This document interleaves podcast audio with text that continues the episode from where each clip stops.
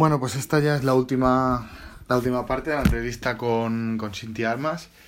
Eh, ya para acabar, simplemente te quería preguntar, bueno, pues cómo, cómo podríamos relacionar, el, eh, relacionando un poco lo que, lo que decíamos en la primera parte, que era el, el data análisis, el riesgo sistémico y un poquito la, la tesis de tu, bueno, tu tesis. Eh, ¿qué, ¿Qué recomendación, qué recomendación o qué, qué es lo que desde tu punto de vista crees que podría hacer una persona que viva, por ejemplo, en una economía como la española, que no tiene nada que ver con la, con la americana, en el sentido de que, de que hay lo que sería el proteccionismo a, a entes, por ejemplo, como, como podría ser el, los taxis en, en, Barcelona, toda aquella lucha con, con Uber, que, que, en vez de fomentar esta nueva empresa, este nuevo modelo de negocio que, que, que ves, pues que, que cuando intentas hacer un, un negocio, pues hay tantas trabas a nivel, eh, a nivel estatal, mmm, impuestos muy altos para los autónomos, eh, proteccionismo a antiguos modelos de negocio y además el tema de la deuda, de, de la subida de impuestos por la deuda. ¿Cómo, mmm, tú con, con, como economista, qué es lo que recomendarías al ciudadano de a pie para, para cómo afrontar un poco esto? ¿Qué, qué, o, qué, o cómo gestionar una idea de negocio?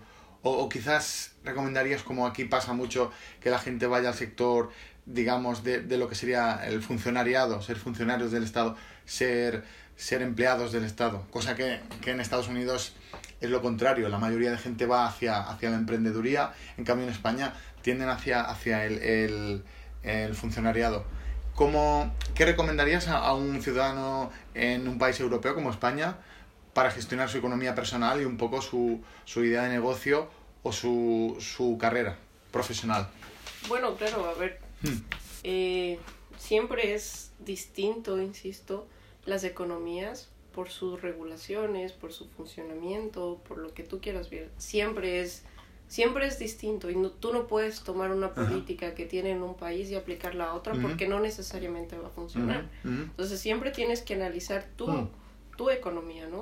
Y sí, que a ver, la gente, la gente obviamente va a preferir ir al estado porque de cierto modo es más cómodo porque te aseguras una plaza ahí y ya está nadie -huh. nadie más te puede sacar a menos que tú cometas alguna infracción una una falta grave digamos así entonces claro la gente siempre va a preferir eso porque tienes trabajo para toda la vida pero lo más interesante realmente y yo siempre he pensado que la economía de un país funciona por el sector productivo.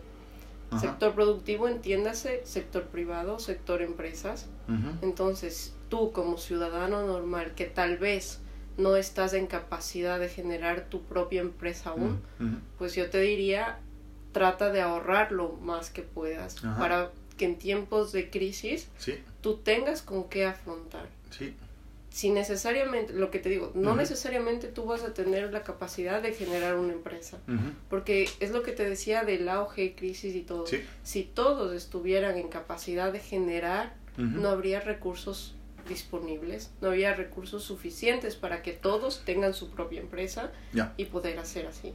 Entonces, tú como ciudadano eh, normal, entre comillas, lo mejor que puedes hacer es ahorrar buscar planes de ahorro, eh, no sé, para que de dentro de un tiempo tú puedas invertir, puedas comprarte un piso, poner a arrendar, generar ideas así. Y si, y si tú tienes la capacidad de ponerte un negocio, uh -huh.